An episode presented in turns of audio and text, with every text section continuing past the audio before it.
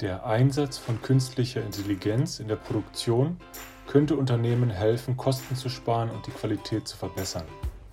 Welche Chancen sich bieten und wie die Chancen ergriffen werden können, das diskutiere ich mit den Gründern des KI-Werks, Herrn Ruben Kapp und Peter Ganghoff. Schön, dass Sie da sind. Ähm, ich schlage vor, dass das Ziel von unserer Besprechung heute wie folgt ist. Also äh, das Thema ist ja KI-Strategie in der Produktion. Und äh, ich denke, ähm, die Besprechung hat was gebracht vielleicht, äh, wenn der Hörer äh, am Ende verstanden hat, was es für Chancen ähm, gibt durch KI-Einsatz in der Produktion oder auch gerne KI-Strategie, sich da eine Strategie vielleicht auch zu überlegen. Also äh, die Chancen begriffen hat und auch äh, eine, eine Vorstellung bekommen hat, wie man die ergreifen kann. Das wäre dann so ein konkreter, dann wäre es konkret geworden. Mhm. Und das schlage ich jetzt einfach mal als Ziel vor für unsere Besprechung. Ja. Ja. ja. Und ähm, ich stelle mich mal vor, ich bin Christoph Thiemann, ähm, Wirtschaftsingenieurwesen studiert, äh, knapp zehn Jahre in der Industrie gearbeitet, Automobilentwicklung viel, auch Produktionsprojekte gemacht, in der Softwareentwicklung, im Vertrieb auch gearbeitet. Und ähm, den Vertrieb, den ich gemacht habe, äh, der war immer sehr manuell, wo äh, ich auf die Kunden in der Automobilindustrie meistens äh, direkt zugegangen bin und dann über E-Mail, also auch äh, über hochkarätige Veranstaltungen, äh, wo man dann hingegangen ist, um Leute zu treffen und dann per Telefon und E-Mail äh, manuell dann ähm, erklärt hat, was man als Unternehmen so macht, bis hin zum Vertragsabschluss. Und ähm, Jetzt bin ich immer noch im Vertrieb, aber meine Vision, also da, wo ich für mich persönlich hinarbeite, ist, äh, ich baue eine Vertriebsplattform auf, wo eben der Vertriebsprozess äh, möglichst automatisiert abläuft. Also meine Vision ist, dass dann praktisch äh, nicht ich auf die Kunden zugehen muss, sondern dass die Kunden mir praktisch die Tür einrennen und das alles automatisiert ist. Also dass die Kunden praktisch zu mir finden, schon mit Kaufabsicht, dass ich überhaupt nur mit Kunden sprechen muss, die schon wissen, was ich anbiete und überzeugt sind und äh,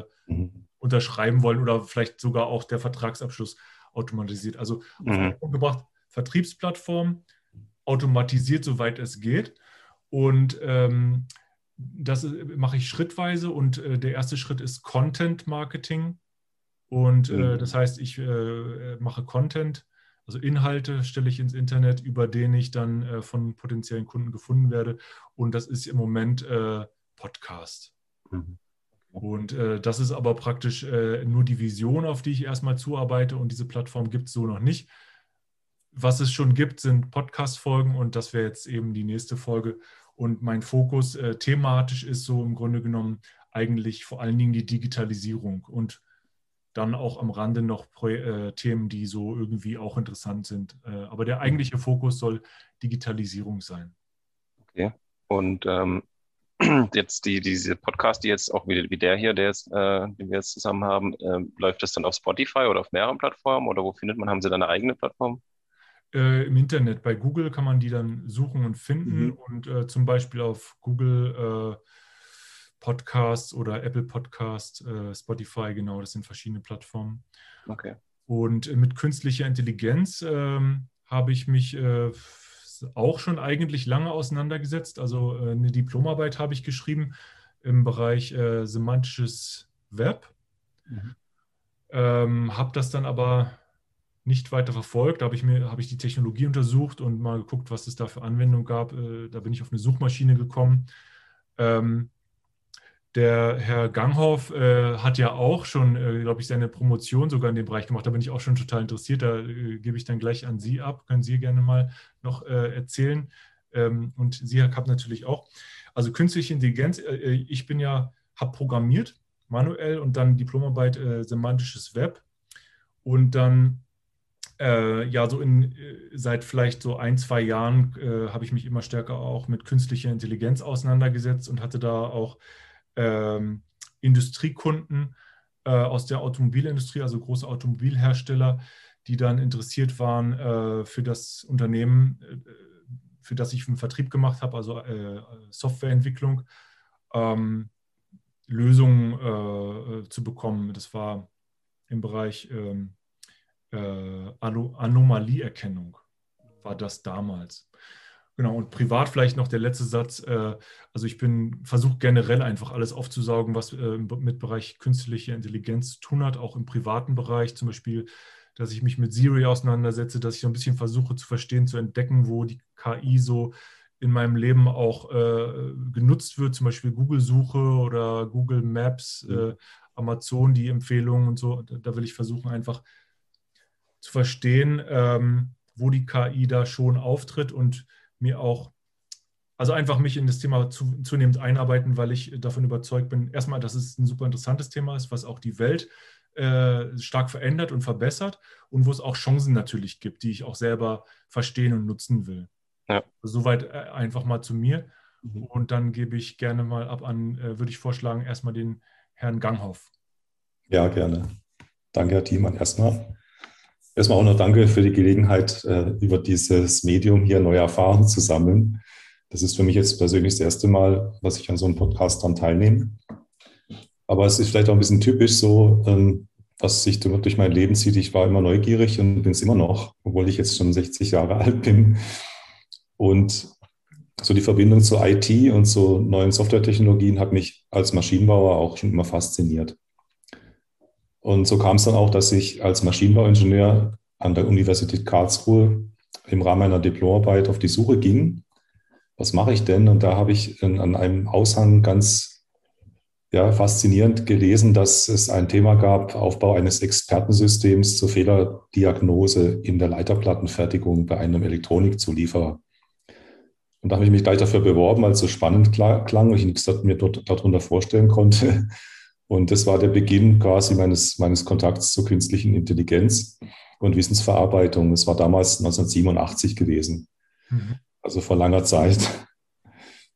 Also über die Diplomarbeit bin ich zu dem Thema gekommen, habe dann eine spannende Diplomarbeit gemacht in der Industrie, habe richtig als Wissensingenieur äh, dort Wissen strukturiert, formalisiert, in einen Rechner gepackt, Interviews geführt und im Endeffekt dann auch mit einem anderen Diplomanten zusammen ein ein Diagnoseexpertensystem in der Leiterplattenfertigung dann auch hingestellt und übergeben und dabei meine Erfahrungen gesammelt, äh, die ich bis heute nicht vergessen habe. Ähm, kommen wir vielleicht dann im, Laufe des Gesprächs nochmal drauf zurück, was so die Erfolgsfaktoren sind bei der KI, bei wissensbasierten Systemen und was man da alles falsch machen kann. Also da bin ich, da habe ich einschlägige Erfahrungen damals sammeln dürfen. Auf jeden Fall hat mich das Gebiet dann so fasziniert, dass, äh, dass ich dann ein Angebot äh, des Instituts BBK, Maschinenbauinstitut der Karlsruher Universität, gerne angenommen habe, als Forschungsassistent dort einzusteigen. Und sollte dann auch dort äh, mithelfen, im Rahmen eines Sonderforschungsbereiches Künstliche Intelligenz, wissensbasierte Systeme, Projekte zu entwickeln und vor allen Dingen dann mit der Aufgabe, die, die produktionstechnische Sicht reinzubringen. Also was könnten typische produktionstechnische Anwendungsfälle sein, äh, wie die technische Diagnose oder die Planung, Konfigurierung von, von technischen Systemen wie zum Beispiel Montagesystemen. Das hat mich dann beschäftigt, äh, einige Jahre bis zur Promotion, habe dann erfolgreich promovieren können, dort in 1993. Und sagen wir mal, es war Glück, aber auch, auch Fluch, weil in 93 war dann gerade so eine Phase, erstens mal äh, wirtschaftliche Rezession. Äh, den Industriebetrieben ging es schlecht äh, und sag mal, die Euphoriephase der KI für kommerzielle Anwendungen, die in, in der Mitte der 80er Jahre noch anzutreffen war, die ebbte dann Ende der 80er, Anfang der 90er stark ab. Und daher gab es für mich keine Möglichkeit, quasi dann aus der Forschung heraus in die Industrie zu gehen und das Wissen dort umzusetzen.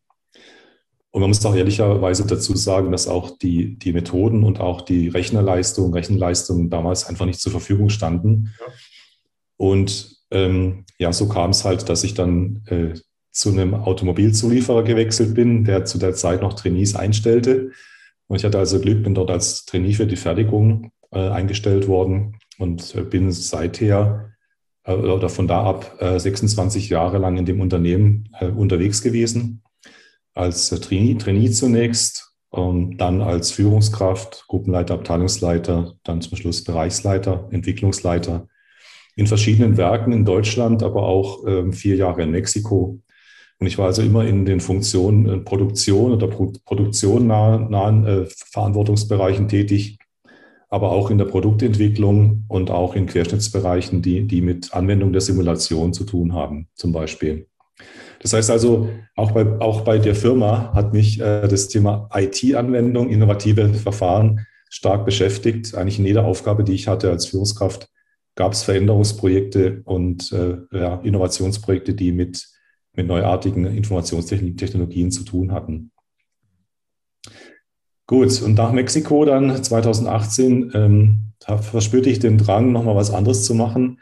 Habe dann auch die Firma verlassen, äh, schweren Herzens einerseits, andererseits frohen Mutes, weil äh, wir hatten dann schon Kontakt mit den Kollegen, mit denen ich heute zusammenarbeite. Und es wurde dann schnell die Idee geboren, äh, das Thema künstliche Intelligenz ähm, jetzt unter neuen Voraussetzungen, äh, stärkere Rechnerleistung, vielleicht auch eine realistische Einschätzung, was machbar ist, äh, da eine Firma aufzubauen. Eine kleine Firma, die, die bewusst jetzt die Zielrichtung verfolgt, äh, eben Firmen, die sich nicht wie mein früherer Arbeitgeber eine ganze Abteilung von KI-Spezialisten leisten kann, dass man solchen Firmen jetzt auch eine Unterstützung bietet, den Einstieg in die Technologie zu finden. Ja äh, mit der einschlägigen Erfahrung, die wir gesammelt haben. Mhm. Das vielleicht in, in aller Kürze mal mein, mein Werdegang ja. und was mich motiviert, an dem Thema zu arbeiten. Wie gesagt, bis heute faszinierend. Und ich würde sagen, der Kreis schließt sich für mich so ein bisschen. Ich komme von der KI, eigentlich so von beruflichen Ausbildung her, im Maschinenbau. Und genau da will ich es jetzt nochmal wissen und gucken, ob wir nicht die Industrieanwendung jetzt wirklich auch kommerziell erfolgreich hinbekommen können. Mhm. Jo, dann, dann darf ich weitermachen. Ah, jetzt habe ich gleich einen Frosch im Hals, super. Ich ähm, kurz vorstellen einfach. Genau, mein Name ist Ruben Kapp. Ich habe auch Maschinenbau studiert in Karlsruhe an der Hochschule. Ähm, ganz klassisch Konstruktion. Habe es mir ein bisschen breiter offen gelassen äh, mit der Spezialisierung, weil ich ähm, mich für viele Sachen einfach generell immer interessiert habe und auch noch interessiere und ähm, bin dann aber auch während dem Studium letztens Semester drauf gekommen, äh, Bionik mir anzuschauen und habe dort dann äh, mich entschieden, ähm, dieses Feld auch beim Master zu machen. Eben, das war für mich damals auch ein sehr innovativer Bereich eigentlich, Lernen von der Natur, mhm. kreative mhm. Lösungsansätze und diese ganzen Themen ähm, zu verstärken und habe dann dort eben meinen Master gemacht in äh, Bremen an der Hochschule ähm, mit Schwerpunkt äh, Strömungssimulation und Fluiddynamik, aber eben an der belebten Natur, äh, anstatt äh, Turbinen oder Flugzeugflügel haben wir eben äh, Fische und Insekten oder Vögel äh, untersucht und dort die Aerodynamik äh, untersucht und auch im Wasserkanal eben. das ist eigentlich relativ spannend und auch äh, begeistert mich heute immer noch. Und über die Schiene bin ich auch ein bisschen quasi äh, zum Thema künstliche Intelligenz gekommen, weil es ja auch ein bisschen ähnlich ist, so lernen, ja, abstrahieren aus der Natur, also wie lernt der Mensch, kann man das äh, übersetzen und ist von da gar nicht so weit weg. Natürlich sind die Algorithmen und alles, die Mathematik ein bisschen andere, aber ähm, so war ich schon quasi nach meinem Master ein bisschen in der Schiene drin.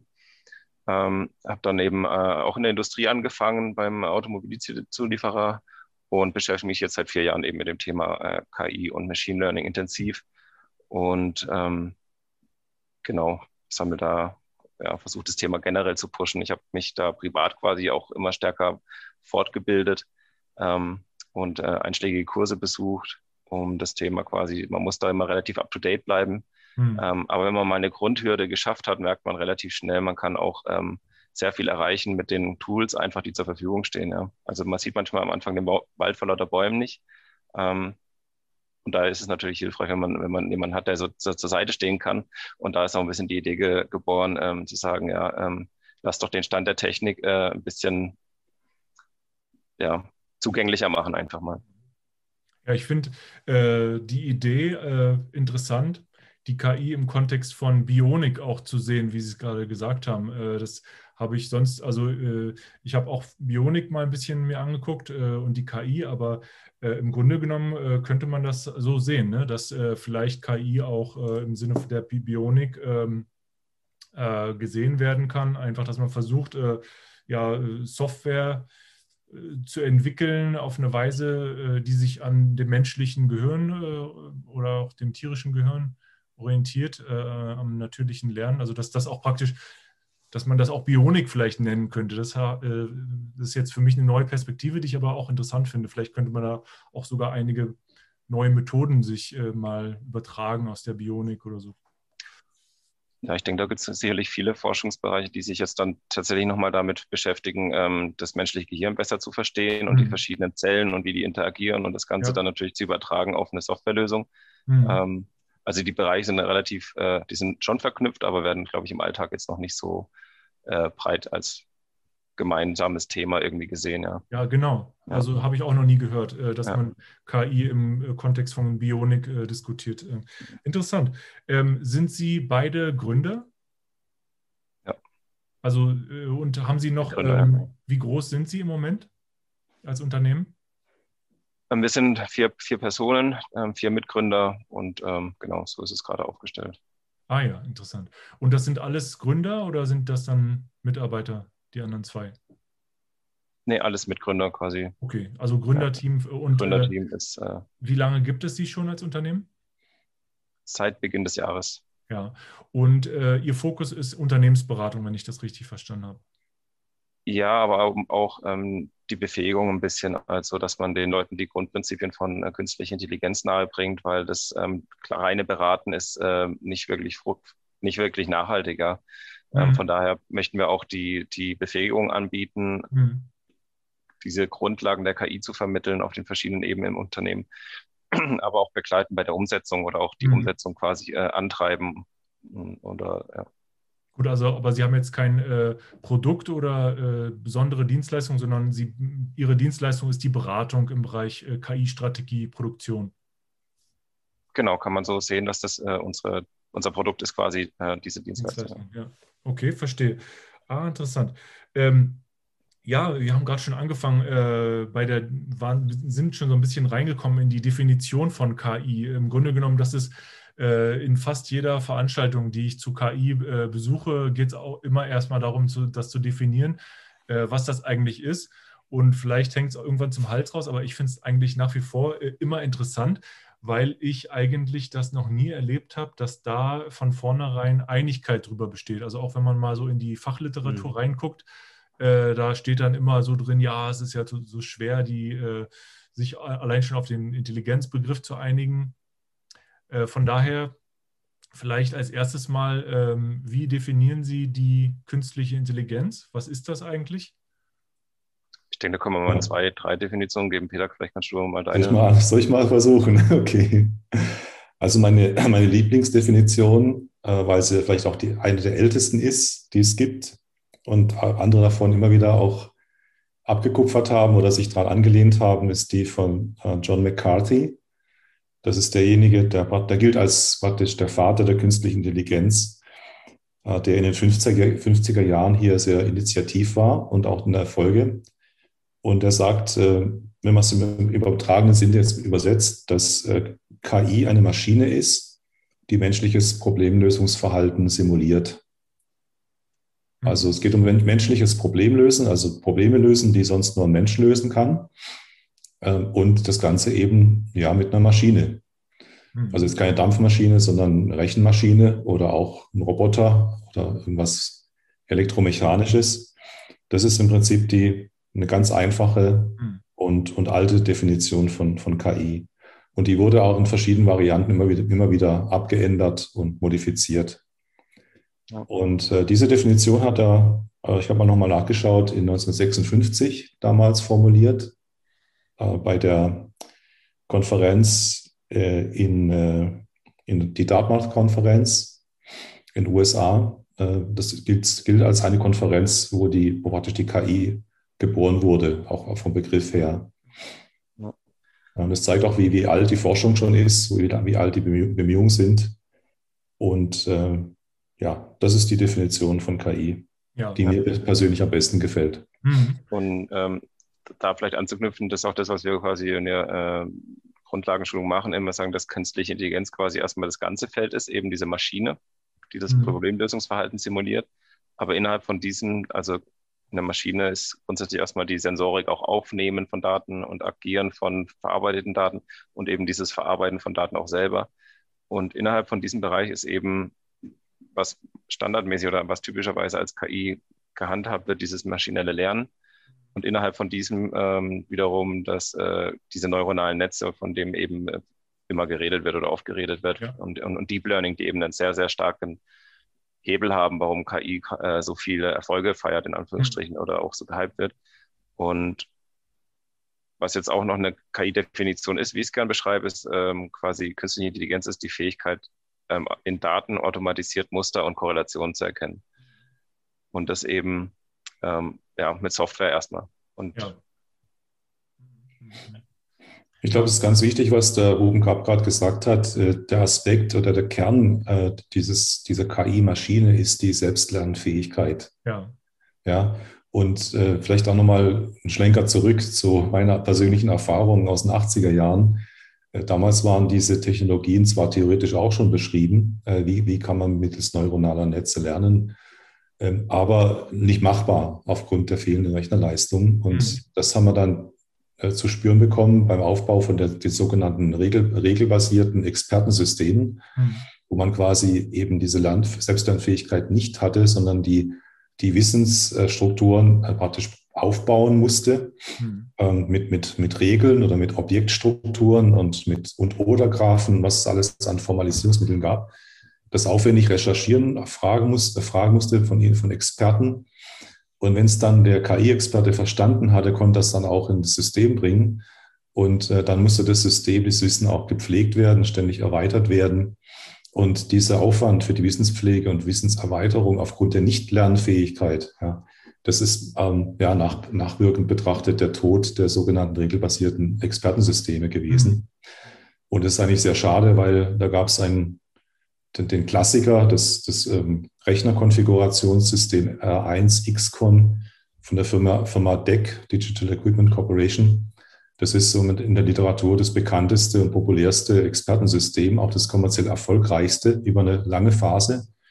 Entstand Anfang der 80er Jahre, ging dann bis, bis ähm, weit in die, also 86, 87er Jahre hinein und dort wurden Wissensbasen aufgebaut mit, ich weiß nicht, 10.000, 12.000 Regeln und 30.000 Objekten.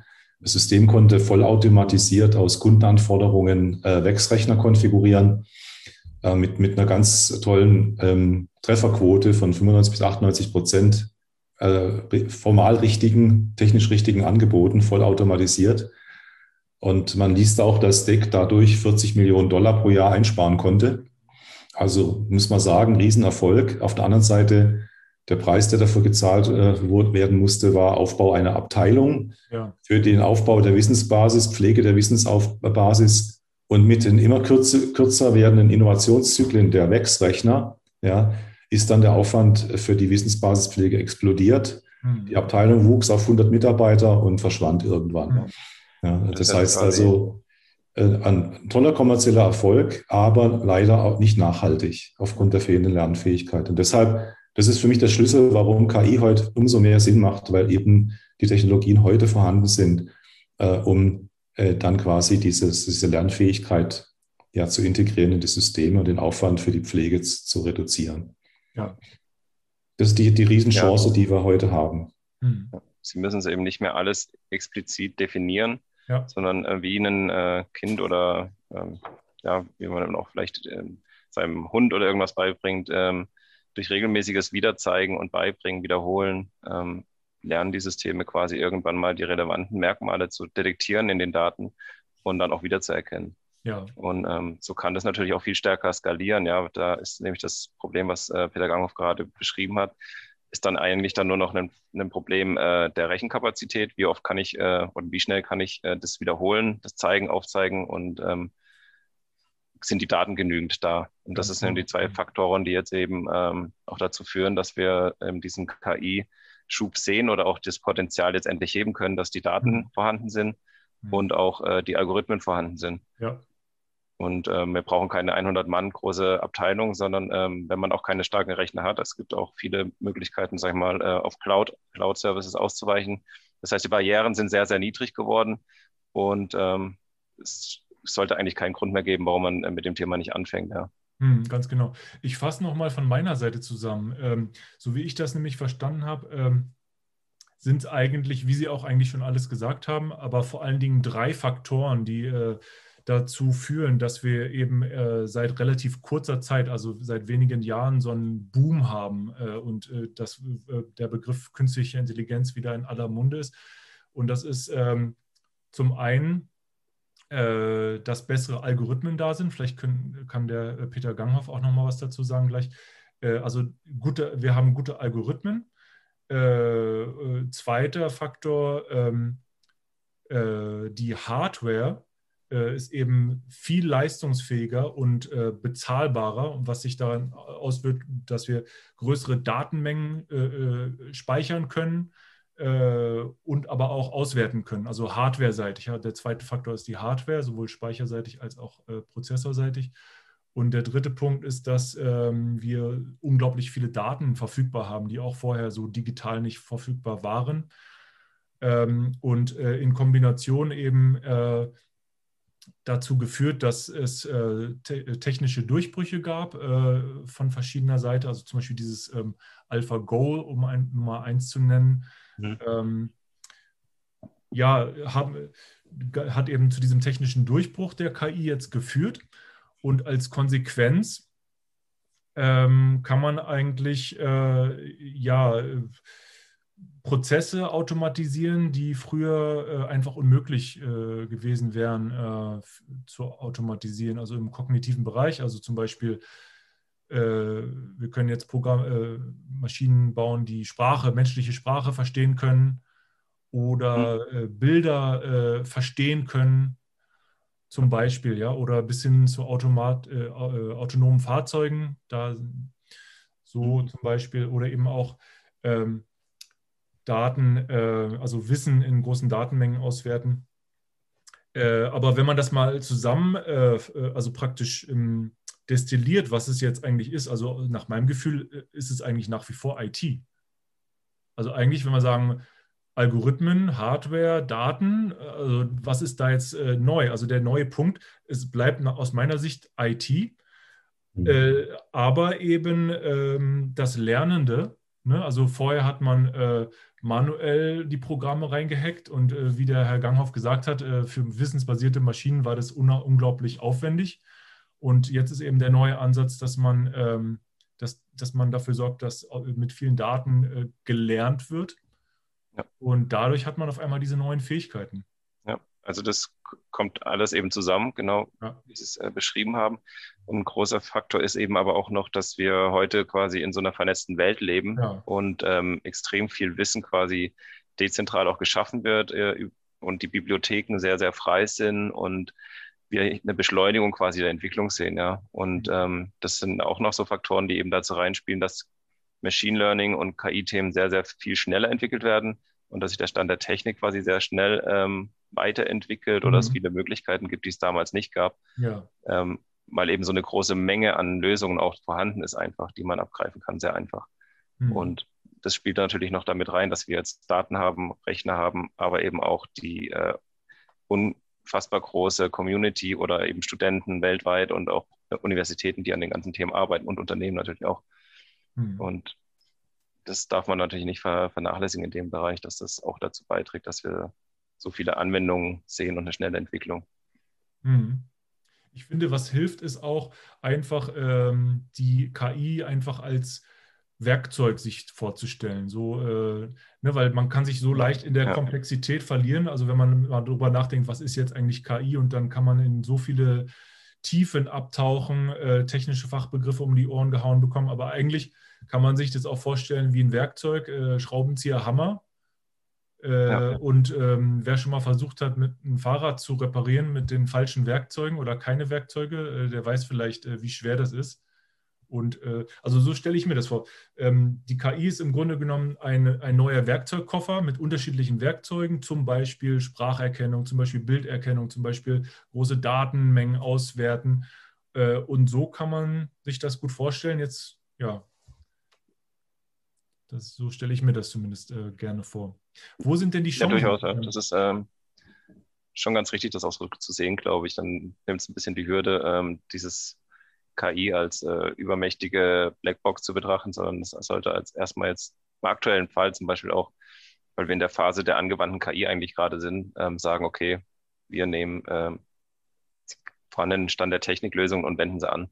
Es ist die Zeit, gerade aktuell äh, KI-Lösungen zu implementieren, umzusetzen. Mhm. Wo sehen Sie, wie, wie, stellen Sie sich denn die Vision vor, wenn man sagt, äh, KI in der Produktion? Äh, äh, ähm, da fängt man an und dann gibt es vielleicht noch gar nichts und dann irgendwann äh, hat, hat, man eine Perfektion, äh, eine sogenannte Vision. Äh, wie stellen Sie sich denn die Vision ähm, vor für KI in der Produktion? Wie, wie könnte das irgendwann mal aussehen in der Produktion? Also als äh, Vision jetzt in weiter Zukunft äh, spinnend. Genau. Ähm, ich sage es mal so, da kann man sich jetzt viel überlegen, das ist auch nicht unbedingt, wo, wo KI-Werk ähm, jetzt quasi schon stark aktiv ist. Ähm, aber natürlich ist die Vision, dass man quasi alles vernetzt und ähm, die Daten von Maschine zu Maschine fließen und dann entsprechend ausgewertet werden. Ähm, solche, da kann man vielleicht wieder direkt zur schmalen KI oder zu der, was heute auch machbar ist, sagen, wenn wir jetzt schon so Themen machen wie ähm, Prozessüberwachung, automatisierte Prozessüberwachung, Anomalieerkennung wurde schon angesprochen. Da kann man jetzt heute eventuell mehr machen und früher oder besser solche Themen erkennen, indem man Daten und Maschinen vernetzt ähm, und entsprechende Algorithmen schreibt. Und natürlich ist die Vision, dass irgendwann mal die, äh, die Maschinen selbstständig ähm, vielleicht aufeinander reagieren ähm, und die ganzen Daten miteinander austauschen und selber aus Fehlern lernen. Aber ähm, das ist noch sehr, sehr weite Zukunftsmusik. Und für die Anwender, sage ich mal, diejenigen, die heute KI anwenden wollen, ist eigentlich wichtig zu hören, dass man auch mit, mit den vorhandenen Maschinen äh, in dem Thema KI äh, einsteigen kann, ja. Und auch wenn die jetzt noch nicht alle mit Sensorik ausgestattet sind, sowas kann man nachrüsten, man kann die ganzen Computer daneben stellen, ähm, etc. pp. Das heißt, in der Vision ist schwer immer abzuschätzen, wo man dahin will, ja. Und auch von der Super-KI. Aber von heute machbar KI ist eher das ist ja das, was quasi gerade einen Mehrwert bringt auch und tatsächlich ähm, abgegriffen werden sollte. Ähm, weiß nicht, Peter, wie deine Vision für künstliche so. Intelligenz in der Produktion der Zukunft aussieht. Ja. Ähm, ich meine, ich meine, ich, ich persönlich habe ein bisschen, ehrlich gesagt, ein bisschen Bauchschmerzen, äh, zu sehr von Visionen zu reden. Gerade im Zusammenhang mit KI. also ich, natürlich ist das Potenzial riesig, gerade in der Produktion. Ja. Aber ich kenne halt eben andere Visionen, die, die in den 70er, 80er, 90er Jahren auch gesponnen worden sind, wie ZIM zum Beispiel, die computerintegrierte Fabrik oder das integrierte Produktproduktionsmodell und was man alles automatisieren kann und vereinfachen kann, Schnittstellen abbauen kann. Vielleicht kann man sagen, dass die Vision, äh, was man mit KI in der Produktion machen kann, so sind wie die damals auch, nur vielleicht noch ein bisschen smarter und ein bisschen schicker und ein bisschen moderner. Aber die Gefahr mit solchen Visionen ist immer, dass man sich verhebt, dass wenn dann ein verantwortlicher Manager das hört, ja, dass er sagt, das will ich haben und dann wird jemand beauftragt, der das umsetzen soll und ein Jahr später oder zwei scheitert man kläglich im Ansatz. Deswegen ist meine Vision, meine persönliche, lasst uns einfach mal die Strategie der kleinen Schritte gehen. Nehmen wir das, was heute geht, was, was wir an KI-Methoden verstanden haben, was wir anwenden können, wo wir gute Beispiele haben, Piloten haben, nimm die Mannschaft mit, die, die Mitarbeiter mit, äh, bauen das Wissen oder die, dieses, diese, dieses Know-how in die Ausbildung der Ingenieure oder in die Universitätsausbildung äh, mit ein, auch der Kaufleute, äh, damit man das lernt, so wie man Excel gelernt hat oder Simulationstools oder finite Elementmethoden oder CAD-Systeme. Ja? Also als, als, wie Sie es vorgesagt haben, Herr Thiemann, als Handwerkszeug des Ingenieurs und der Ingenieurin und, und der Betriebswirtschaftler, äh, der Kaufleute, die mit vielen Zahlen umgehen müssen. Und dann, äh, ja, dann brauchen wir gar keine Vision, sondern dann entwickeln äh, die Mitarbeiter, Mitarbeiterinnen eben ja, Innovationssprünge. Da bin ich überzeugt davon. Deswegen bitte entschuldigen Sie, aber die Vision möchte ich jetzt nicht ausmalen, die ich ja. Mir auch noch überlegen könnte. Äh, wenn, wenn ich überlege, wie, wie ich mir so eine Vision vorstellen könnte, wahrscheinlich würde ich denken, autonome Systeme eben, äh, vielleicht so weit wie möglich eben äh, alles automatisiert, also ein Maximum an Automation, äh, Flexibilisierung, äh, On-Demand-Produktion, also kleinste Losgröße. Mhm. Ähm, und was noch? Ähm, ja, wahrscheinlich ist es das. Und ähm, wie wir da hinkommen, denke ich mal, könnte sein, äh, eben in kleinen Schritten, wie, da bin ich ganz bei Ihnen, Herr Ganghoff. Äh, wahrscheinlich wird es erstmal über Assistenzsysteme laufen. Ne? Also, dass man nicht sagt, äh, wir, wir ersetzen jetzt Mitarbeiter, sondern wir unterstützen Mitarbeiter. Ja, also was Sie gesagt haben, ist vollkommen richtig. Es, es geht ja in der Produktion letztendlich auch um Erfolg, um Profit, um, um Wirtschaftlichkeit. Und da haben Sie in der Fertigung immer das magische Dreieck äh, QKL, Kosten, Qualität, Lieferung. Also Kosten senken ja, durch Automation, Lieferung äh, sicherstellen, auch durch automatisierte Prozesse, dadurch, dass die richtigen Komponenten und Produkte zum richtigen Zeitpunkt dann auch zum Liefern zur Verfügung stehen. Und die Lieferkette muss gemanagt werden dafür. Und die Qualität natürlich, Vermeidung von internen Fehlerkosten, äh, Verhindern von, von Beanstandung, von Ausschuss, von, von Kundenreklamation. Das sind die Erfolgsfaktoren in der Produktion. Mhm. Es ist so immer gewesen, wird so sein und äh, die KI kann dort auf vielfältige Art und Weise helfen durch Erkennung von Anomalien in Betriebszuständen von Maschinen, mhm. durch Automatisierung von Bildauswertung, dass da eben mhm. keiner mehr durch die Lupe schauen muss und die, die Augen müde werden, sondern äh, und dann dabei Schlupf entsteht, Fehler durchrutschen, sondern dass das die Maschine eben übernimmt. Ja. Ähm, durch, durch die Prognose der, der, Qualität von Produkten, nicht am Ende, wenn man sie dann prüft und, und dann sagt, okay, Schrott muss ein Ausschuss, sondern praktisch im Entstehungsprozess durch Überwachung der ganzen Einflussparameter und Prognose de, des Qualitätszustands, bevor das Teil fertig ist. Hm. Also da ist viel möglich. Assistenzsysteme, Sie haben es gesagt, ja, dass man, dass die Mitarbeiter eben ja nicht aufwendig Datenbanken und Excel-Listen durchsuchen müssen, um ein Tracking zu machen bei einer Kundenbeanstandung, sondern dass die solche Prozesse praktisch ja unterstützt werden oder dass, dass man Trendverschlechterungen Verschlechterungen im Produktionsprozess erkennt oder im Fertigungsverbund mit verschiedenen Werken weltweit äh, automatisiert durch Vernetzung die Daten mhm. zur Verfügung stellt und derjenige, der die Produktion am besten beherrscht, sein, sein, seine Technologie weitergibt an die anderen Werke. Standardisierung. Also das, das sind so die, die Sachen, äh, auf die es ankommt. Also zum, eigentlich könnte man das auch anders formulieren. Also eigentlich ist es ja aus meiner Sicht nichts anderes als Digitalisierung. Ähm, also mehr Sensoren ja. in die Produktion, mehr Aktoren, äh, mehr Steuerung, äh, also vielleicht auch äh, Roboter allgemein und Vernetzung. Ähm, nicht nur der Maschinen, sondern auch äh, der Unternehmen, äh, Datenintegration. Ne? Also ja, also das ist eben, das baut halt, das ist alles quasi das Fundament für Machine Learning ähm, oder KI. Ja. Ähm, ohne Daten ist eben da auch nichts zu holen. Ähm, deswegen ist quasi auch, sagt man ja auch immer, äh, Daten sind das neue Gold oder das neue ja. Öl, weil man eben diese Daten braucht, um diese Algorithmen anzulernen. Hm. Und ähm, aber der Kern ist quasi schon, dass wir ähm, vielleicht auch Themen bearbeiten können, die schon vorher machbar waren, aber jetzt sind sie in greifbare Nähe gerückt, dadurch, dass sie Technologien einfach das äh, erleichtern. Ja, vorher brauchte man äh, eventuell Wochen, Monate, Jahre oder äh, zig Experten. Heute reicht eine äh, gute Datengrundlage und die entsprechenden Algorithmen. Man kann Dinge realisieren, die davor einfach nicht machbar waren. Und ähm, das sind auch solche Chancen, die der, die KI quasi bietet, ähm, Time to Market reduzieren, ähm, einfach schneller reagieren zu können das heißt, ähm, da, da, muss auch eine ganz andere Denke eventuell dann ähm, bei den Unternehmen dann mal ähm, irgendwann kommen, dass man vielleicht Problemlösungsansätze anders angeht oder die Strategie ausrichtet, wo man sagt, okay, wenn das in Zukunft die Lösungsstrategie äh, datenbasiert ist, stärker, ähm, wie komme ich in Zukunft an eine bessere Datenlage ran? Ja, ähm, mhm. das ist die Frage, die eigentlich sich Unternehmer auch stellen sollten und beantworten sollten in ihrem Bereich, um zu sagen, okay, ähm, sie die, die Entwicklung geht Richtung einfach datengetriebene Entscheidungen und das automatisiert, vollautomatisiert eventuell. Das heißt, ich brauche einfach diese Daten. Wie kriege ich die her und wie ist die Qualität sicherzustellen?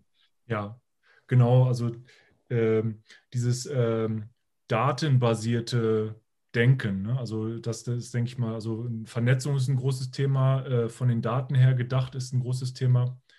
Ja, ähm, wie würden Sie denn das ausdrücken, wenn ich frage, welches Problem Sie für Ihre Zielgruppe lösen. Wer ist denn eigentlich Ihre Zielgruppe? Und ähm, wahrscheinlich produzierende Unternehmen allgemein, oder? Genau, ja. Produzierende Unternehmen generell. Ähm, wir sind natürlich nicht äh, exklusiv, sondern aber das ist unser Fokus. Da haben wir auch unsere Erfahrung als Maschinenbauer quasi ähm, in, den, in dem produzierenden Gewerbe. Und als äh, Zielgruppe möchten wir natürlich schon die Unternehmen ansprechen, die eben genau das vorhaben oder sich noch nicht sicher sind oder nicht wissen, wie steige ich denn eigentlich mit KI ein? Ja, wie fange ich damit an? Was sind so die, meine besten ersten Schritte? Oder kann mich da jemand eventuell an die Hand nehmen und mir da äh, sowas zur Seite stehen? Und auch vielleicht das erste Projekt oder ähm, Produkt mit uns zusammen entwickeln, ähm, unsere Mitarbeiter befähigen. Also das Ganzheitliche eigentlich. Also hm. unsere Zielgruppe ist ähm, Unternehmen, die KI machen wollen, nicht wissen wie oder schon wissen wie, aber auch vielleicht nicht die Kappa dafür haben. Also das Problem, das sie lösen, wäre, äh, dass sie Kappa zur Verfügung stellen und Kompetenz, also in Form von Unternehmensberatung im Bereich KI in der Produktion. Unter, typische Unternehmensberatung eigentlich, ne? Ja, also. Ja, ja okay. Und ähm, wie machen Sie das genau? Also wenn äh, das Problem ist jetzt benannt und äh, wie ist so Ihr Ansatz, wie Sie Unternehmen helfen typischerweise? Äh, Peter, bist du es? Oder? So. Ja, ich, ich fange mal an, du kannst mich gerne ergänzen. Also ja. ähm, das, die Herangehensweise, zum Beispiel jetzt angenommen, es ist ein mittelständisches Unternehmen, hat noch keine äh, eigene Erfahrung in KI, aber ist neugierig und, und, und motiviert, ähm, dann würden wir zunächst mal über ein Kontaktgespräch so eine Art Situationsanalyse machen. Wo steht das Unternehmen? Äh, in dem Bereich? Welche Gedanken sind da? Äh, vielleicht auch, welche Pains hat das Unternehmen? Ähm, geht es rein darum, jetzt effizienter zu werden oder sollen auch die, die Fertigungsprozesse umgestellt werden, vielleicht auch in Richtung Produktinnovation? Ähm, aber um einfach mal ein Gefühl dafür zu bekommen, was man mit KI machen kann, würden wir erstmal so starten, dass, dass wir ausgehend von der Situationsanalyse äh, Workshops machen und Mitarbeiter aus dem betreffenden Produktionsbereich äh, mit einladen und so eine Art äh, Einführungsschulung machen. Was ist überhaupt KI? Was, was, also zur Entmystifizierung auch, dass man, wie Sie es gerade vorhin gesagt haben, dass man KI als Werkzeug versteht und erkennt, wo kann man da praktisch anpacken. Ja. Und das wäre so eine Art der Einstieg. Wir kennen dann, was ist KI. Dann auch äh, gemeinsam Ideen entwickeln. Da haben wir ein paar Tools dazu entwickelt, äh, wie findet man denn eigentlich mit der Kenntnis äh, seines, seines eigenen Fertigungsumfeldes und dem Basiswissen KI potenzielle Anwendungsgebiete. Und wie kann man die auch so bewerten, dass man nicht mit dem ambitioniertesten Projekt startet, sondern mit dem machbarsten, das auch einen wirtschaftlichen Effekt hat. Hm. Ja, das ist das in Form von Workshops, äh, gemeinsamer Arbeit, möglichst face-to-face. -face. Jetzt, äh, wo die Corona-Welle abebbt, wird es hoffentlich auch wieder besser möglich sein als in den letzten Monaten. Und so würden wir quasi als Sparingspartner zur Verfügung stehen und auch unsere äh, Industrieerfahrung äh, aus dem Automobilbereich mit einbringen, die, die Erfahrung, die wir haben aus vielen Projekten bei meinem früheren, früheren Arbeitgeber, äh, wo man praktisch solche Projekte schon erfolgreich umgesetzt hat. Ähm, wichtig ist uns immer, dass, dass man gemeinsam mit dem Unternehmen auch von, von vornherein dran denken, dass wir Mitarbeiter identifizieren, die vielleicht bis jetzt noch gar nicht wissen, dass sie zukünftig äh, Data, Data Analyst werden oder Data Science, ja, die sich technisch gut auskennen, aber so eine IT-Affinität haben, eine Neugier haben und auch äh, den, den Hunger, sich weiterzuentwickeln, äh, um auch sich für die Zukunft anzubieten für solche Aufgaben. Das heißt, die wird man versuchen zu identifizieren und in dem, im Projekt praktisch mitentwickeln, gemeinsam. Dann wird man die ersten Pilotprojekte nach deren Identifizierung äh, angehen, umsetzen. Erstmal einen Funktionsnachweis machen, bringt die KI-Methode dort auch den gewünschten Erfolg, funktioniert das Ganze, äh, um dann das bewerten zu können und im letzten Schritt dann auch praktisch eine Umsetzung zu machen, bis hin zum, zu einem KI-System, das in der laufenden Produktion dann erfolgreich arbeitet. Und das ist der eine Aspekt, also äh, Training, zur Einführung, was ist KI, äh, Identifizieren von Projekten, Selektieren der Projekte, Umsetzen von Piloten, dann Verankerung in der, in der Fertigung. Und dann würde sich der Kreis schließen. Man würde vielleicht nach, der ersten, nach den ersten ein, zwei erfolgreichen Projekten gemeinsam mit der Geschäftsführung überlegen, wie könnte dann, jetzt kommt das Visionäre, daraus eine KI-Strategie entwickeln. Also nicht in Richtung Rollout oder so Bebauungsplan, KI-Landkarte, äh, was, ist, was ist möglich in dem Unternehmen? Ja. Was könnte eine mittellangfristige Perspektive sein? Äh, welche Frage beantwortet so eine KI-Strategie? Wahrscheinlich, wie man am besten irgendwie den, wie man das langfristig das meist, den meisten Nutzen äh, äh, durch KI Ja, wie, wie, muss man die, die, einerseits die Kompetenzen im eigenen Unternehmen weiterentwickeln? Äh, welche Partnerschaften braucht man trotzdem noch mit, mit, äh, mit speziellen Dienstleistern, Beratern äh, oder anderen Partnern, sei es hardwaremäßig oder softwaremäßig? Ähm, welche, wie sieht die KI-Landkarte aus? Äh, welche Anwendungsfelder möchte ich bestellen ja, mhm. über, über die Zeit, eine Roadmap?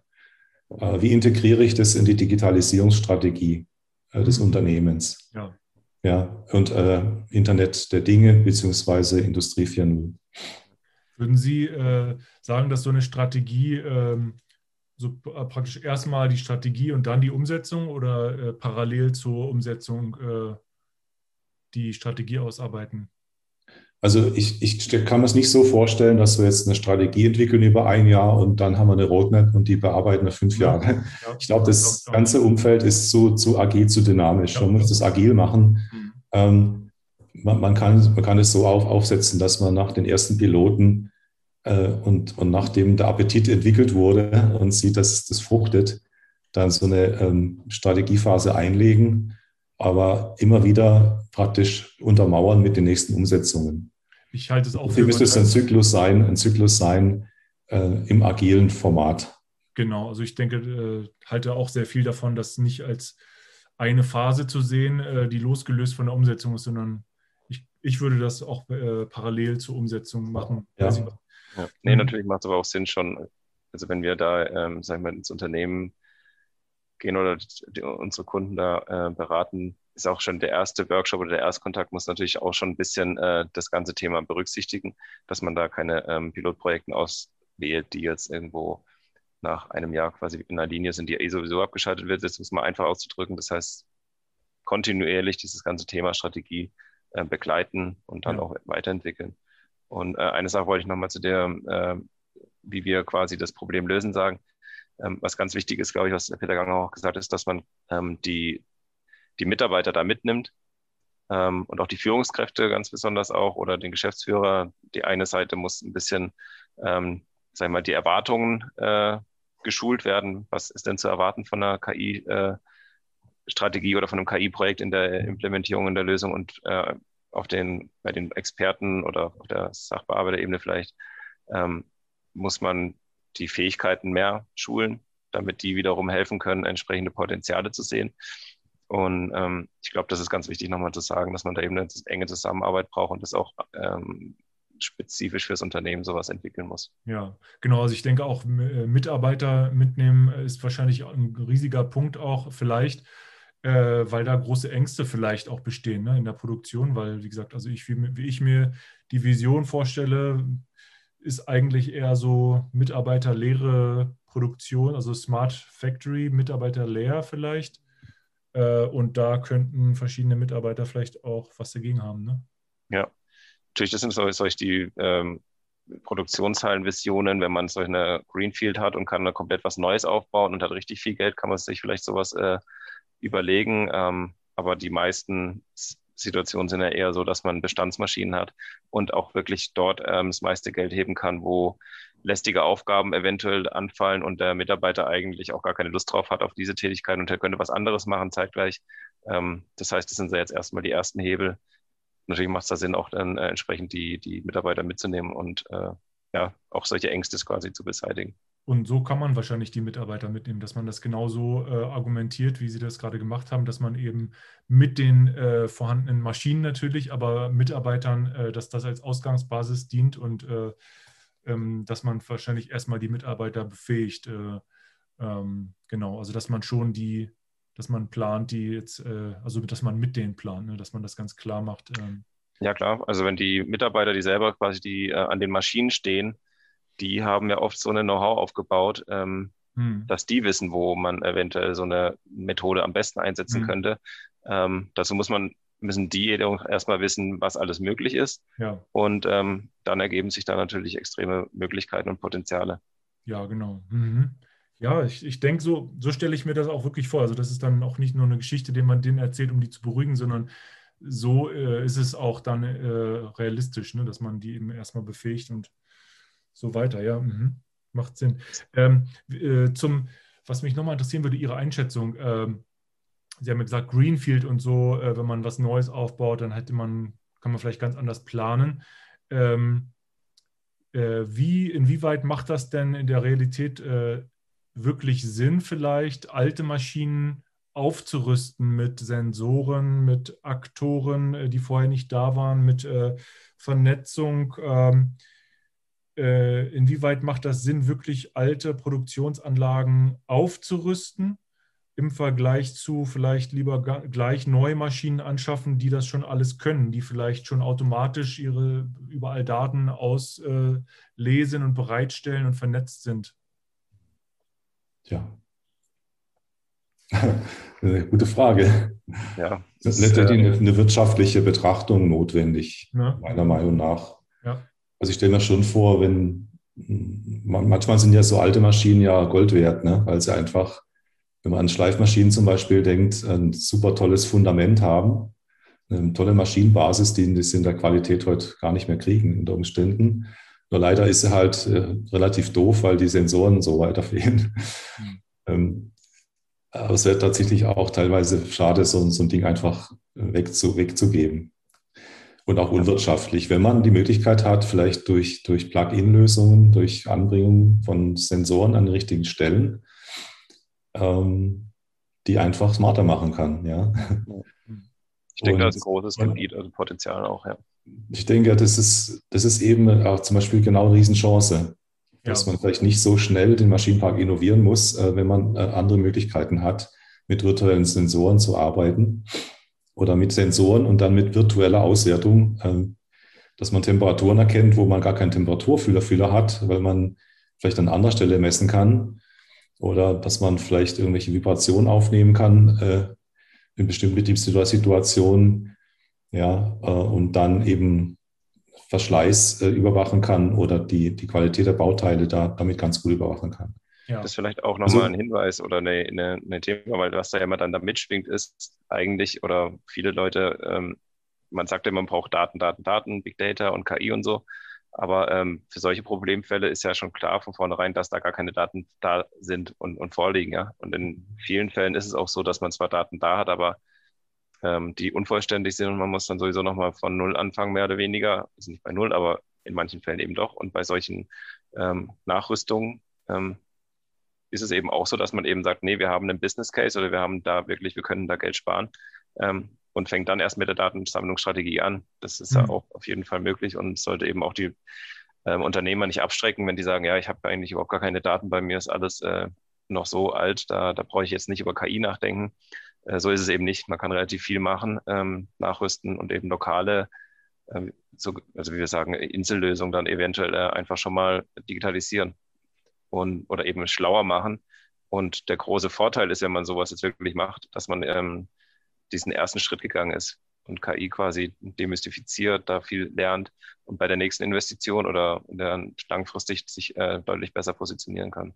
Also das ist auch ein äh, Denkfehler, würde ich mal sagen, den wir äh, also gemacht haben damals äh, bei einem Kundenprojekt. Da war eben die Denke eben genau so, dass man gesagt hat, äh, was gibt es denn schon für Daten? Dann gibt mal, gibt mal her, wir werten die aus und dann sagen wir euch, was wir damit machen können. Also so war auch von Kundenseite die äh, Anspruchshaltung. Und ich denke, da haben Sie total, total recht, dass das wahrscheinlich viel mehr Sinn macht, äh, sich äh, den Prozess erstmal äh, losgelöst von den Daten äh, anzugucken, die bisher auf, erhoben werden äh, und sich erstmal losgelöst davon zu überlegen, wo theoretisch denn was verbessert werden könnte mit ja. einem Wissen, was man vielleicht jetzt nicht hätte, nicht hat oder so. Ne? Ja. Ja, genau, also ein, ein Grundsatz ähm, ein, ein, oder vielleicht nochmal zurückgefragt an Sie, welche sind denn die ähm, Werkzeuge? Wir haben jetzt schon einige Male gesagt, äh, zum Beispiel Sprachverarbeitung, Erkennung, äh, Bildbearbeitung, aber äh, welche KI-Werkzeuge haben denn in der Produktion ähm, sehr große ähm, Nutzenpotenziale? Hm, also man kann es vielleicht so zusammenfassen, ähm, es gibt grundsätzlich mal ähm, von Machine Learning Seiten oder von den Methoden her kann man ein paar Bereiche zusammenfassen. Das eine sind Klassifizierung, Clustering, ja, wo man eben Informationen zu, zu Gruppen zusammenfasst oder auch äh, Vorhersagen macht, dass irgendwas in irgendeine bestimmte Gruppe gehört oder andere Methoden, die eben spezielle Werte vorhersagen, so ja, Regressionsprobleme mehr oder weniger. Und ähm, jetzt kann man sich eben überlegen, wo fällt sowas überall an. Und ähm, man kann sehr viel machen, indem man Prozesse überwacht, indem man bestimmte Werte vorhersagt und das abgleicht mit dem Ist-Wert. Ähm, das kann anfangen bei ähm, Anomalieerkennung, ja, äh, Prozessabweichung, schleichende Prozessänderungen. Hm. Kann aber auch dazu hingehen, dass man sagt, nee, man macht eine Vorhersage auf den konkreten Wert von irgend, irgendetwas, irgendeine Güte oder ähm, eine Klassifizierung zum Beispiel, wo man ähm, die Daten nutzt und sagt, ähm, diese, dieses Produkt fällt in die äh, Güteklasse A oder B oder C. Mhm. Ähm, und natürlich sind die großen Hebel, sage ich mal, auch dort, wo überall visuelle Inspektion oder mhm. ähm, irgendwelche Themen aufkommen, wo der Mensch mit den Augen Themen aufnimmt, ja, sei es äh, Schrifterkennung oder eben Mustererkennung, ähm, solche, solche Themen, weil dort die äh, vor allem Deep Learning sehr, sehr stark ist. Wenn man die entsprechenden ähm, Bilder hat oder eben auch sammelt, ist ähm, die Technologie dort sehr, sehr stark. Also wenn man Prozesse hat, wo wo man drauf gucken muss, wirklich äh, mhm. wörtlich gesagt jetzt, oder wirklich gemeint mit den Augen, irgendjemand hockt irgendwo und muss was ablesen oder angucken und sagen, so und so ist es, die Teile liegen so. Ähm, dort kann man sehr viel machen, weil dort die Technologie auch sehr stark ist, aber eben auch ähm, überall im Prozess eigentlich. Ähm, ja. Weiß nicht. Hast noch ein, ja, also klassische Sachen sind, wie, äh, wie gesagt, ähm, Qualitätsvorhersage, visuelle Inspektion, prädiktive Diagnose ist so ein Thema auch. Ähm, ja. Hm, hm, hm. ja. genau.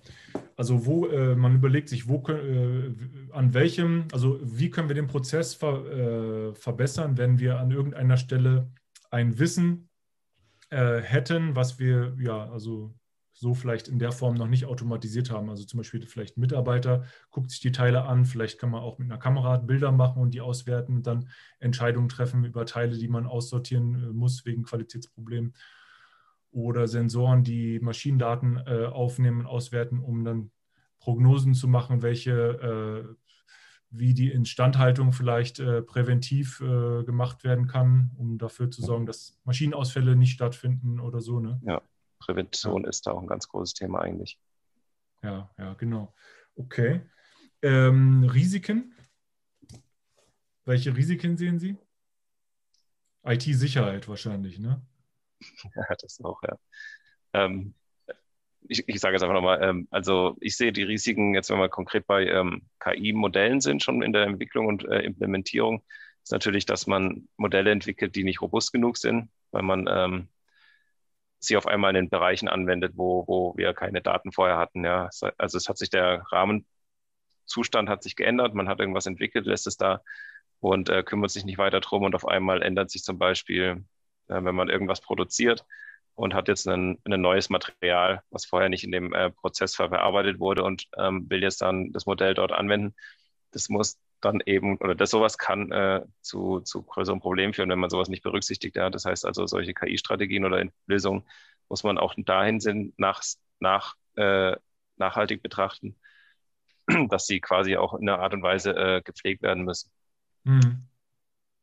Und ansonsten als Risiko sehe ich, wenn man sich nicht mit KI beschäftigt, ähm, wird man eventuell äh, relativ schnell ins Hintertreffen geraten und ähm, wirtschaftliche Nachteile einfach ähm, erleben, weil das, was KI jetzt so auch mächtig macht, ist natürlich, dass es eine Technologie ist, die nicht definiert nur in einem kleinen Bereich oder in einer Branche eingesetzt werden kann, sondern sie kommt überall zum Tragen. Und weil wir sammeln überall Daten, wir sind immer mehr digital unterwegs in der Fertigung überall. Das heißt, in unserem alltäglichen Leben kommt KI, es wird in der Produktion kommen immer stärker und ähm, das macht quasi die Revolution da auch aus. Und wenn man sich jetzt nicht damit beschäftigt, wird man ins Hintertreffen geraten. Und ähm, was man eben auch dazu sagen muss, dass KI oder Machine Learning, weil es ja datenbasiert ist und ich jetzt das in der Produktion einsetze und dafür sorge, dass ich mehr Daten sammle. Und das wiederum führt dazu, dass ich bessere Produkte mache und äh, die vielleicht sich besser verkaufen, führt ja auch wiederum dazu, dass ich mehr Daten sammle, die wiederum da reinfließen, dass ich bessere Produkte machen kann. Das heißt, der Prozess an sich ist irgendwann mal selbstverstärkend und wenn man das eben verpasst, kann man relativ schnell äh, stark ins Hintertreffen geraten und ja. das ist eben ein riesiges äh, Risiko, ja. Und die Vision könnte sein, äh, eine Fertigung zu haben, die dasselbe kann, ähm, aber eben ohne Mitarbeiter und deswegen wesentlich günstiger. Ja, oder eben eine, die gleiche Fertigung mit den gleichen Mitarbeitern, aber es äh, hundertfache an Output oder zehnfach oder hundertfach bessere Qualität. Das wäre. Was dann auch selber raus, rauskommen würde, nur man hätte. Ja, die nachhaltigere Lösung vielleicht auch für die Mitarbeiter. Richtig. Ja, mhm. interessant. Ähm, cool, ich gucke mal auf die Agenda. Chancen haben wir, Risiken haben wir. Ähm, genau, wie können die Chancen genutzt werden? Äh, ja, die Unternehmen müssen jetzt anfangen, äh, mal die, die Werkzeuge der KI zu verstehen und sich dann zu überlegen, wie sie an, angewendet werden sollen. Also KI-Strategie ausarbeiten und dann loslegen. Und dabei können Sie äh, ähm, helfen durch Schulungen und äh, Projektbegleitung. Ne? Genau, ja. Ja, okay. KI-Werk. Mhm. Ja, also im Grunde genommen haben wir die Agenda durch. Ähm, Sehr gut. Wollen Sie noch äh, irgendwas hinzufügen? Also ansonsten hätten wir das alles erschlagen. Achso, eine Sache, die mir noch einfällt, äh, was ich noch sehr interessant war, fand, ich habe mir in der Vorbereitung äh, auf dieses Gespräch mal überlegt, KI in der Produktion, was gibt es denn da und so. Und dann bin ich auf einen Vortrag gekommen, der unter dieser Vorschrift, Überschrift KI in der Produktion ähm, Projekte im Einkauf hatte. Und dann, das war für mich erleuchtend, die äh, äh, oder inspirierend, diese Idee, ne? dass man praktisch, dass es wahrscheinlich gar nicht so sinnvoll ist, sich jetzt ab, auf eine Abteilung äh, in der Denke äh, zu, einzuschränken, weil im Grunde genommen äh, jedes produzierende Unternehmen hat auch einen Materialeinkauf und die haben dann zum Beispiel ein Projekt vorgestellt, wo äh, eine KI ähm, äh, die Einkaufsdaten äh, analysiert hat und dann Prognosen gemacht hat, äh, wann Rohstoffe einzukaufen sind. Und weil der, der Rohstoffpreis hat halt geschwankt. Und die konnten dadurch eben ja, viele also viel Geld sparen, indem sie äh, dann eingekauft haben, wann der als der Preis äh, niedrig war und die KI hat mhm. eben dabei geholfen. Und mhm. ich denke mal, deswegen, was ich sagen will, ist, wahrscheinlich macht es gar nicht so viel Sinn, sich jetzt auf KI in der Produktion zu fokussieren, sondern der Herr Ganghoff hat ja auch gesagt, das betrifft dann zum Beispiel auch die, Produkt, die Produktentwicklung oder eben den Einkauf. Ne? Ja, genau. Also ich denke mal, das ist ein ganz wichtiger Aspekt, dass man äh, sogar unternehmensübergreifend denkt. Ne? Also im Grunde genommen, man muss da schon groß denken. Das Thema ist ja Vernetzung. Gut, ein Produktionsunternehmen besteht ja aus vielen Funktionen. Das Material, was sie verarbeiten, muss reinkommen und daher auch bestellt werden über die Zulieferkette. Es muss abgeliefert werden. Also an der anderen Seite ist nicht bloß praktisch die, die Optimierung der, der Logistik, äh, wie die Waren reinkommen, ist ein Potenzial, sondern auch praktisch die, fertige ich zum richtigen Zeitpunkt das, was der Markt dann auch abnimmt. Also im Prinzip das Abrufverhalten oder Kundenverhalten ja. zu analysieren. Das ist ja auch hochspannend. Das hat jetzt mit eigentlichen Produktionsprozessen gar nichts mehr zu tun, mhm. sondern mit dem, mit dem Kundenverhalten. Ja. ja, und das ist spannend. Natürlich. Man muss, äh, man sorgt dafür, dass überall Daten äh, entstehen und zusammengefasst werden, äh, unternehmensübergreifend sogar auch und dann vielleicht äh, sogar noch äh, Big Data einbeziehen, also jetzt sogar Wetterdaten oder weiß ich nicht. Es gibt ja auch immer mehr Daten, die ähm, äh, von staatlicher oder sonstigen Stellen bereitgestellt werden, die man auch in Bezug setzen kann durch die KI relativ einfach und bezahlbar mit den Daten, die man sowieso schon hat ja. und kann dann auch dadurch äh, gewisse Erkenntnisse noch erzielen. Also das ist, das ist eine ganz neue Denke, ne? Ja, selbstverständlich. Also das ist schon auch wichtig, dann quasi den Weitblick zu haben, wo kann es hingehen und auch, was kann ich mit meinen Daten machen. Ähm, zum Beispiel, wenn man auch Zulieferer ist selber oder äh, selber jetzt quasi am Ende der, der Lieferkette ist und Sachen zusammenbaut. Äh, ähm, wie vielleicht muss man die Beziehung zu seinen ähm, Kunden und Zulieferern auch dort nochmal anpassen, ja, weil jeder hat eventuell Informationen, die wiederum interessant werden. Das heißt, da wird auch ganz viel passieren. Aber mhm. konkret trotzdem für, für heute und jetzt muss man sagen, ähm, das sind alles Geschichten, die man, über die man nachdenken kann und auch muss äh, und vielleicht seine Strategie da ein bisschen anpasst. Ähm, aber wichtig ist wirklich, dass man einfach anfängt mal mit den kleinsten Projekten und eben dabei lernt man nämlich das meiste und äh, das ist eigentlich so das, das, das, Wort zum Sonntag, wo ich sage eigentlich, das ist äh, das, was jeder machen sollte. Ähm, wie, wie rechnen Sie eigentlich ab? Ähm, ist das über Manntage oder ähm, vereinbaren Sie auch zum Beispiel Beteiligungen an den prozentualen Einsparungen oder so? Unterschiedlich. Das müssen wir, aber wir haben schon auch Stundensätze, aber ähm, wir sind da auch offen für Diskussionen. Ja, alles klar. Ja, Herr Ganghoff und Herr Kapp vom KI-Werk. Vielen Dank. Vielen Dank an Sie. Hat Spaß ja, gemacht. Dank. Äh, und Dank. man findet Sie äh, im Internet, ne? KI-Werk.ai. Und www. da und kann man dann auf Sie zukommen. Ja, oder LinkedIn. Alles klar, gut. Dann vielen Dank und gute Zeit. Jo, ebenso. Ebenso. Vielen Dank. Tschüss. Tschüss. Das war der Podcast zum Thema künstliche Intelligenz in der Produktion. Über deine Fragen und Anregungen freue ich mich.